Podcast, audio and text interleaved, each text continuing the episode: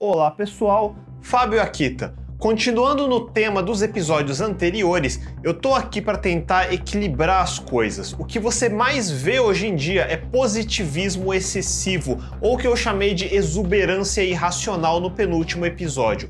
Por um lado, sim, de vez em quando é muito bom poder se inspirar em alguma coisa, mesmo que seja uma fantasia, e eu sou totalmente a favor disso. Tem filmes de ficção que me inspiram muito mais do que a grande maioria das pessoas de verdade.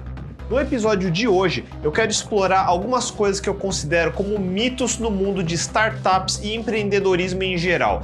Em particular, eu odeio empreendedorismo de palco. Gente que sequer fundou uma empresa lucrativa, enganando as pessoas com pura retórica, sem nenhuma substância além de falar alto e de forma impressionante eu gosto de sempre tentar separar o que é realidade, o que é ficção, o que é wishful thinking e o que é puramente fraude. Em particular, eu sou praticante de uma profissão, no caso, programação, e eu fico pessoalmente irritado ao ver fraudes ao meu redor nesse mercado de tecnologia. Mas no final das contas, eu acho que o fraudador está no seu direito de tentar fraudar. Vai que cola. E quem insiste em querer ser enganado, muitas vezes conscientemente ignorando os fatos, merece continuar ser enganado. Querer ser enganado também é um direito, e eu não faço nenhuma questão de achar que adultos devem ser protegidos, pelo contrário.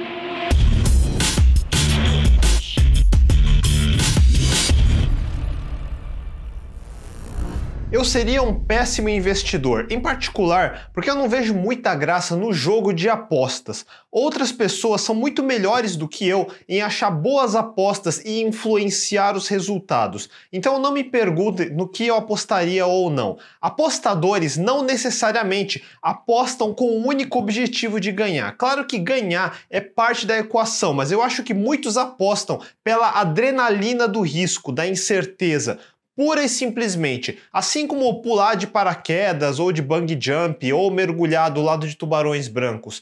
Nesse sentido, eu sou mais conservador e eu não tô nem de longe dizendo que eu tô certo. Eu até invejo quem consegue ter e aproveitar esses picos de adrenalina, porque eles realmente servem para te fazer coisas que você não faria normalmente. Por experiência própria, eu posso dizer que é muito mais fácil arriscar tudo quando você tem muito pouco ou nada a perder, ou pelo menos a sensação de que não tem nada a perder, do que quando você realmente consegue sentir falta do que perderia. Por isso, muita gente nos 20 aos 30 anos se sente nessa posição. Depois que você se acostuma com uma rotina, família, bens e patrimônios, daí seria mais a abstinência da falta de adrenalina que levaria a uma decisão de alto risco, sem garantias de retorno. Na prática, pessoas diferentes fazem apostas que parecem absurdas por motivos muito diferentes. Egocentrismo de achar que está mais certo que os outros, narcisismo de precisar demonstrar que estava mais certo que os outros, ganância de querer ter mais do que poderia ou por esporte mesmo.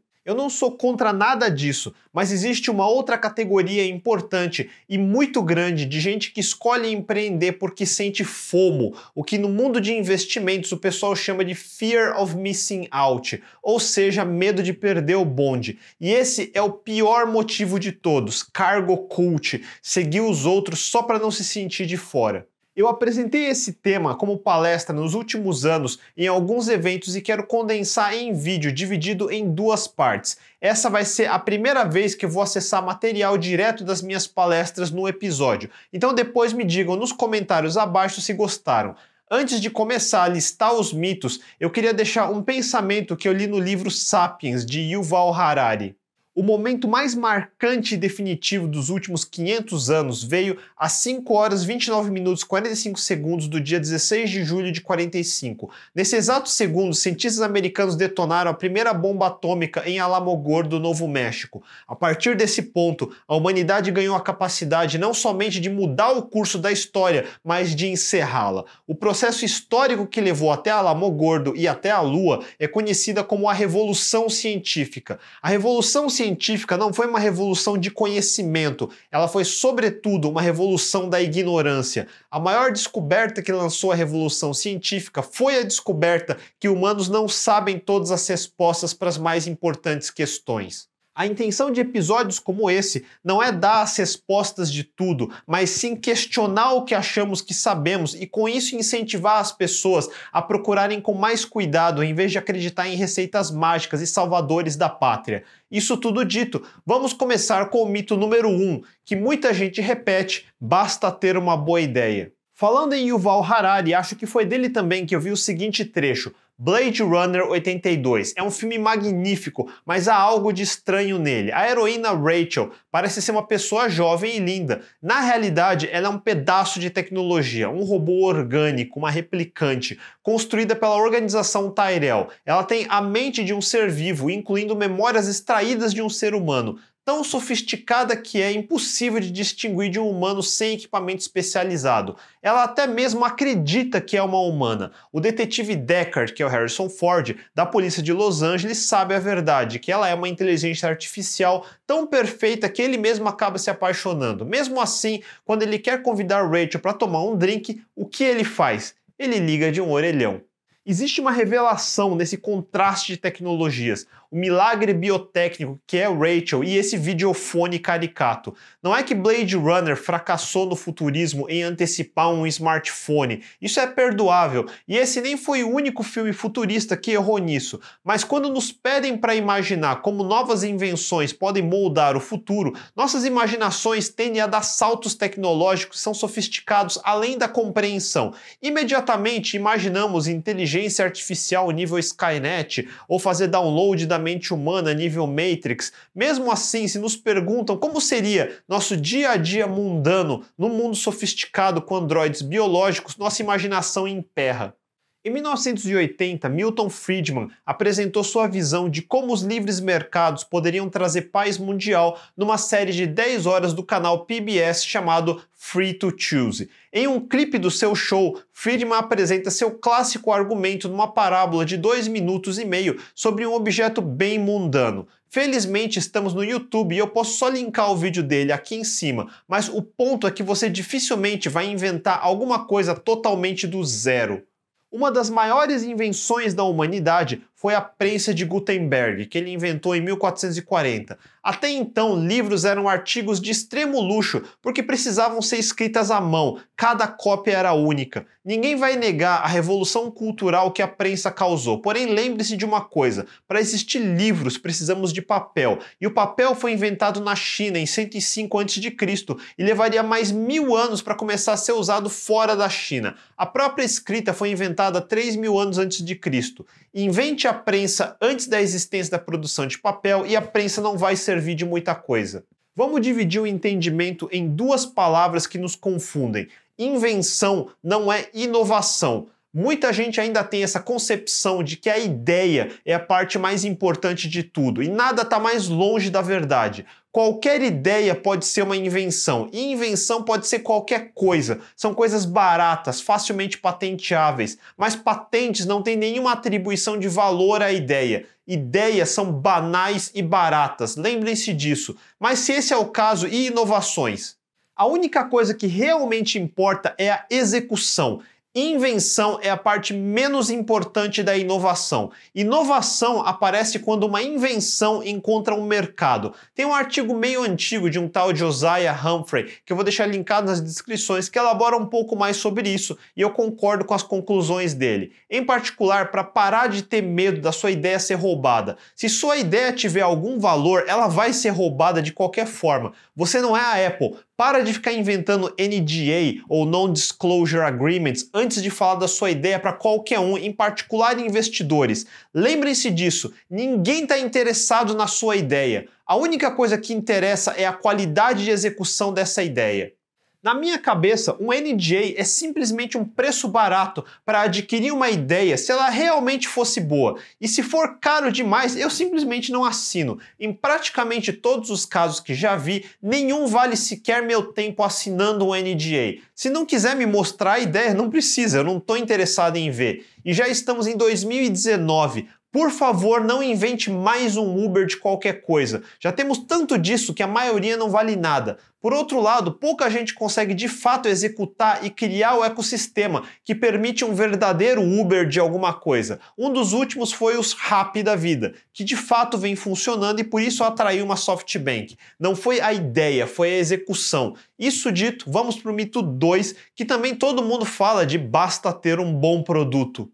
Em seu livro Mitos da Inovação, o autor Scott Berkon, no capítulo 4, que eu vou deixar o trecho linkado nas descrições abaixo, fala de um dito popular nos Estados Unidos que diz que se você construir a melhor ratoeira, o mundo vai abrir caminho até sua casa, que é a interpretação errada de que a qualidade do seu produto ou da sua ideia fala por ele mesmo. A ilusão de que todo mundo vai disputar lugar na frente da sua casa por sua ideia. Isso nunca vai acontecer. Desista dessa noção completamente.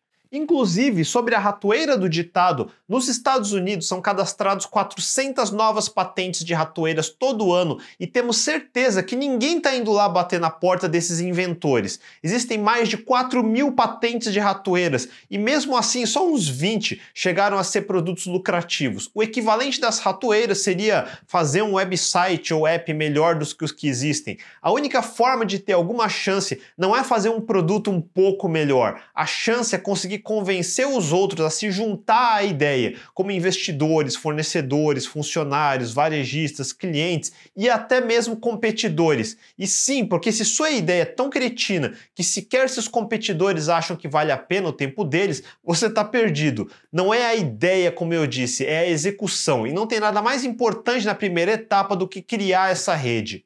Berkon lista oito fatores que são determinantes no sucesso ou fracasso de uma ideia. Só porque uma ideia parece tecnicamente boa, não existe nenhuma garantia de seu sucesso. Vamos ver alguns desses fatores que ele cita. 1. Um, cultura. Armas de fogo foram inventadas primeiro no Japão antes dos europeus, mas no Japão a cultura valorizava a espada, o artesanato, a honra. A invenção foi condenada como uma forma desonrada de matar. 2. Design dominante. Quando Christopher Schulz inventou a primeira máquina de escrever, ele só queria um design de teclado que não emperrasse. Mas agora, na era do computador, poderíamos usar um design melhor, mas o custo de aprendizado é muito grande frente ao design dominante do QWERTY. 3. Qualidade. Podemos vender muito, até mesmo produtos ruins para o meio ambiente e a saúde, se executado direito. Vender fast food em embalagem de isopor, por exemplo. Pensa que qualquer fast food vende muito mais que sua ideia de salvar o planeta. 4. Gosto. O Betamax tinha melhor qualidade, mas VHS tinha mais tempo de conteúdo. E a prioridade dos consumidores foi tempo mais que qualidade da imagem. No final das contas, você precisa aceitar que não importa tanto o que você acha da sua ideia. Obviamente, o criador da ideia sempre vai achar que ela vale mais do que todo mundo acha. Essa dissonância faz sentido, claro. O seu trabalho é convencer todo mundo que sua ideia é a melhor através da execução. E parte dessa execução é como você vai convencer as pessoas. Você vai ter que ligar para as pessoas, vai escrever sobre a sua ideia, vai falar sobre ela, vai fazer propaganda, vai ter que marketar mesmo, não tem outro jeito.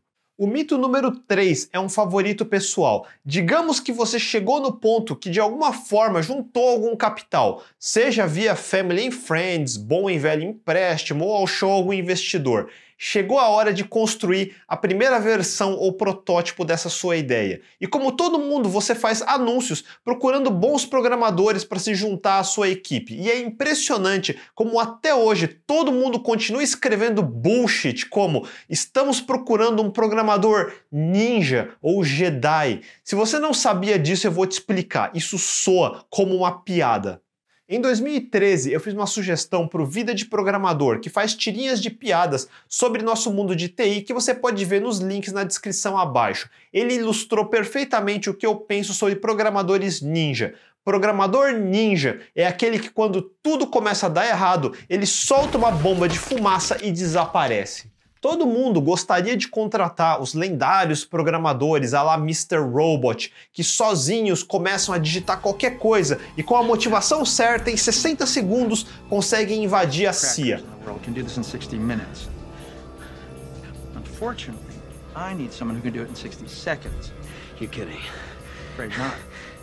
Go! Three, two, one. Too bad. You gotta die. No, no, no, wait, wait! Obviamente, programadores assim não existem, caso alguém ainda esteja em dúvida. Mas mesmo assim, você já ouviu falar de muitos programadores de verdade que se destacam, como John Carmack ou Linus Torvalds, programadores que são os equivalentes Neymar no mundo de código. Todo programador deveria mesmo aspirar a se tornar tão bom quanto eles. Requer muita disciplina, muito estudo, muita prática. Você não costuma ver um John Carmack ou Linus Torvalds perdendo tempo participando de discussão idiota sobre política ou mimimi de por que ficou ofendidinho com qualquer imbecilidade que viu no Twitter. Porque nada disso interessa se seu objetivo é ser o melhor. Muita gente fala sobre ser um desenvolvedor 10x. De fato, existe essa noção de que é possível um desenvolvedor ser 10 vezes melhor ou mais produtivo do que os outros. Nem tanto porque esse indivíduo é 10 vezes melhor, mas eu diria que é mais porque a grande maioria dos programadores faz 10 vezes menos do que podia. E eu não estou dizendo por pura preguiça, mas porque fazem muitas escolhas erradas de prioridade e não focam no que estão fazendo. Um programador que decide se focar por 30 minutos produz mais do que um que fica dando alt tab para discutir política no Twitter o dia inteiro. Quanto mais claro está a tarefa que precisa ser feita e quanto menos interrupções um programador tiver, tanto causadas por ele mesmo quanto fatores externos, mais vezes produtivo ele vai ser. E é só isso. E para você que quer contratar esses rockstar ou Jedi, Pare um segundo e pense: por que você acha que alguém como um Torvalds trabalharia para você? Certamente não será pelos seus olhos verdes, muito menos por causa dos seus anúncios procurando Jedi. Então para de passar vergonha. O mito 4 é outro que é cringe de ouvir, dá até vergonha de ouvir alguém realmente dizendo isso em público. O famoso seja seu próprio chefe, ou pior, siga seus próprios sonhos, ou pior ainda, faça o que ama. Existe essa noção idiota de que você trabalhar para alguém é estar sendo usado para realizar o sonho dos outros. Vamos destruir essa noção primeiro. Não existe isso de estar sendo escravizado e trabalhando para os outros de graça. Quando foi a última vez que seu chefe colocou uma arma na sua cabeça? Você trabalha acorrentado? Se você é remunerado pelo seu trabalho, não existe nada de negativo nisso. Aliás, salário sempre é um assunto complicado de explicar, mas sempre parta do seguinte princípio: tirando poucas exceções, você normalmente recebe exatamente quanto devia receber.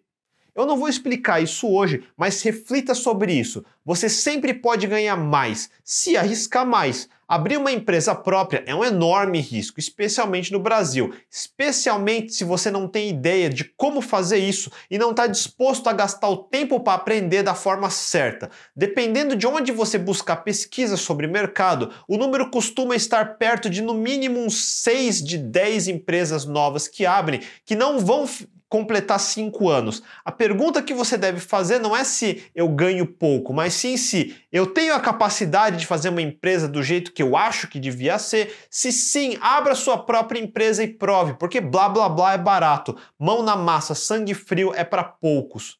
Sobre a frase autoajuda, persiga seus sonhos ou faça aquilo que ama. Eu fiz um vídeo inteiro só sobre isso, então não vou repetir aqui de novo. Recomendo que assista no link acima. Em resumo, não fique eternamente procurando alguma coisa que absolutamente ama fazer para fazer só isso. Nem fique se iludindo pensando que já achou esse alguma coisa, porque o que você ama hoje é temporário. Você só gosta de algum assunto momentaneamente e entenda que sua vida inteira vai ser lotada de coisas que você não ama fazer, como pagar impostos, limpar sua casa, dirigir para o trabalho e coisas assim. E na vida de um adulto, essas coisas vão existir, quer você goste delas ou não. Um estado de constante felicidade simplesmente não existe. Você tem sorte se tem coisas que fazem você ser feliz, mas um estado permanente de adrenalina e montanha russa é um lugar que só existe para os viciados em LSD. E muita gente confunde ser feliz com trabalhar no ambiente familiar. O melhor caso é o literalmente com sua família, que se você for de famílias que são tradicionalmente empreendedoras, como os antigos italianos ou judeus, que têm linhagens de muita experiência e tradição e principalmente técnica e networking, então sim, pode dar muito certo nessa geração também. Mas caso contrário, eu diria que o jeito mais fácil de perder família e amigos é justamente trabalhando junto com eles. Recomendação: não faça isso. A menos que tenha tradição, eu diria que o pior que o empreendedor amador pode fazer é envolver família com negócios. Agora, o outro lado disso Empresas que chamam todo mundo de família. Entenda isso de uma vez por todas. Sua empresa não é sua família. Você já tem uma família e ela não é sua empresa. Já devia estar tá mais do que óbvio a essa altura que empresas que tentam criar ambientes que substituem sua casa não fazem isso porque consideram você um membro da família. Eles colocam Xbox no escritório, mas o mais óbvio é que você devia ganhar o suficiente para comprar o seu próprio Xbox para deixar na sua própria casa. Para que serve um Xbox comunitário? Para absolutamente nada a não ser ostentação. Piscinas de bolinha não tornam o escritório sua casa e seus colegas e chefes não são membros da sua família. E já que começamos falando disso, Vamos para o próximo mito, o mito 5, de trabalhe 24 por 7. Assistindo meus outros vídeos falando sobre a profissão, pode dar a impressão que eu estou dizendo que você deve trabalhar todas as horas do seu dia e noite, fim de semana e feriado, e não fazer outra coisa além de trabalhar. E pior ainda se você acredita que está fazendo o que ama, então você só devia estar tá trabalhando, porque qualquer coisa fora disso são coisas que você não ama. E não, Nunca faça isso. Trabalhar horas extras deve ser reservado para momentos excepcionais. Esses momentos realmente existem. Acidentes de percurso que a gente consegue resolver varando uma noite. Muitas vezes pode valer a pena, porém eu sou totalmente contra tornar isso uma rotina. Seja você um funcionário que quer mostrar serviço, ou seja você um empreendedor achando que precisa trabalhar o máximo possível para atingir seus sonhos, vocês estão errados. Eu já varei muitas noites por diversos motivos e até hoje ainda faço isso. Porém, na minha cabeça, toda vez que eu preciso fazer hora extra ou varar a noite, só existe um motivo constante, que eu ainda não sou bom o suficiente. Se eu fosse bom, faria 100% de tudo caber nas 8 horas de trabalho. Se eu não consigo fazer isso com certa frequência, só quer dizer que eu sou incompetente e não que eu sou esforçado. Existe uma linha muito clara entre pessoas incompetentes e pessoas esforçadas. Esforço vem junto com inteligência e eficiência. Varar a noite só por varar a noite, sem um resultado excepcional em um momento excepcional para justificar, você só está colaborando para aumentar a receita da Red Bull e dos fabricantes de antidepressivos. Tempo é dinheiro e os melhores profissionais, seja você um funcionário, seja você um empreendedor, são aqueles que sabem usar esse recurso escasso da forma mais eficiente possível, fazer o menos possível para ter o maior resultado possível. É assim que você precisa estar constantemente pensando. Uma coisa que eu aprendi assistindo sobre fotografia, não lembro onde foi, foi quando falaram sobre o frame da foto, as bordas. No mundo ideal, a fotografia poderia enquadrar o máximo do cenário quanto possível, mas isso é impossível. A melhor fotografia é o que consegue enquadrar o melhor daquele cenário no espaço limitado do frame da foto. Por isso, a melhor parte de toda a fotografia é esse frame, ou a melhor parte de toda a pintura é o quadro. As restrições é que vão expor seu real talento. Uma das restrições que temos que lidar todos os dias são prazos. Todo mundo odeia prazos, e aqui vemos mais uma das coisas que você nunca vai fazer amando, que é gerenciar prazos. E um desses prazos é o limite de 8 horas de trabalho por dia, 5 dias úteis por semana. Quanto você consegue colocar dentro desse prazo melhor que os outros? Uma definição de agilidade que eu venho explicando nos últimos 10 anos é o seguinte: no estilo Go Horse de trabalhar, existem aqueles que resolvem dar um gás, fazer horas extras, trabalhar fim de semana. E no começo você de fato entrega muito mais do que quem só está trabalhando 8 horas por dia. Faça isso só por alguns dias e muito rápido. Mesmo trabalhando muitas horas, o resultado final é pouco. Pior do que ser pouco é de baixa qualidade, cheio de bugs. Daí você resolve esticar mais horas vara a noite, fica sem dormir mais duas ou três noites, de repente sua produtividade vai para zero ou negativo, porque você está constantemente tendo que consertar os bugs que acumularam da última vez que você varou noite. E aquela produtividade mágica que começou em pico no começo chega no zero em pouco tempo e daí em diante você vai ficar constantemente correndo atrás do próprio rabo e nunca conseguindo avançar. Ser ágil é ser consistente. Se comparar com o cara fazendo hora extra, no começo o agilista é comparativamente mais devagar. Ele faz um código, faz testes nesse código, só sobe o que funciona e vai fazendo um passo de cada vez todo dia. Acabou o dia, ele vai para casa e descansa e começa no dia seguinte descansado. E continua naquela velocidade que pode ser baixa se comparado a quem está fazendo hora extra todo dia. Porém, ao longo do tempo, o cara varando noite começa rapidamente a entrar em decadência entregando só coisas de baixa qualidade em velocidade cada vez menor, apesar da maior quantidade de horas. Já o agilista continua entregando na mesma velocidade todo dia e na mesma qualidade. E ele é capaz de manter esse ritmo por semanas ou meses a mais, enquanto o cara que só acelera à toa vai estar tá quebrado antes disso. Consistência é a única coisa que interessa, não produtividade máxima na maior quantidade de horas possível. E é assim que nasce o desenvolvedor 10x que eu falei antes. Não é que ele faz 10 vezes melhor que todo mundo, é que todo mundo se coloca nessa posição de ser 10 vezes mais ineficiente, gastando mais horas e tendo que desistir antes, porque chega num ponto onde não consegue mais avançar. Nunca trabalhe numa rotina de horas extras. Isso não é ser bom, é só demonstrar incapacidade de gerenciar suas próprias horas. Quando eu faço isso, eu não me sinto o bom. Eu faço quando preciso, mas como consequência de alguma coisa que eu fiz errado antes. E agora esse é o castigo. Especialmente ruim quando eu vejo algum funcionário meu trabalhando horas extras. Se você é um chefe que constantemente vê sua equipe tendo que fazer horas extras, só significa que você é um péssimo chefe. E chegamos ao fim dessa parte 1. Recapitulando, não se esqueça que só uma ideia não é uma inovação. Uma ideia é barata, não vale quase nada. Pelo mesmo motivo, não basta só ter um bom produto se a execução for uma droga. Seu produto não vale nada. Pare de procurar programadores ninja. Você não quer programadores ninja. Esqueça essa ideia de autoajuda, de ser seu próprio chefe ou perseguir seus sonhos. E finalmente trabalhe de maneira eficiente. Quantidade de horas não reflete eficiência. O importante é ser consistente, não mostrar que trabalha muito.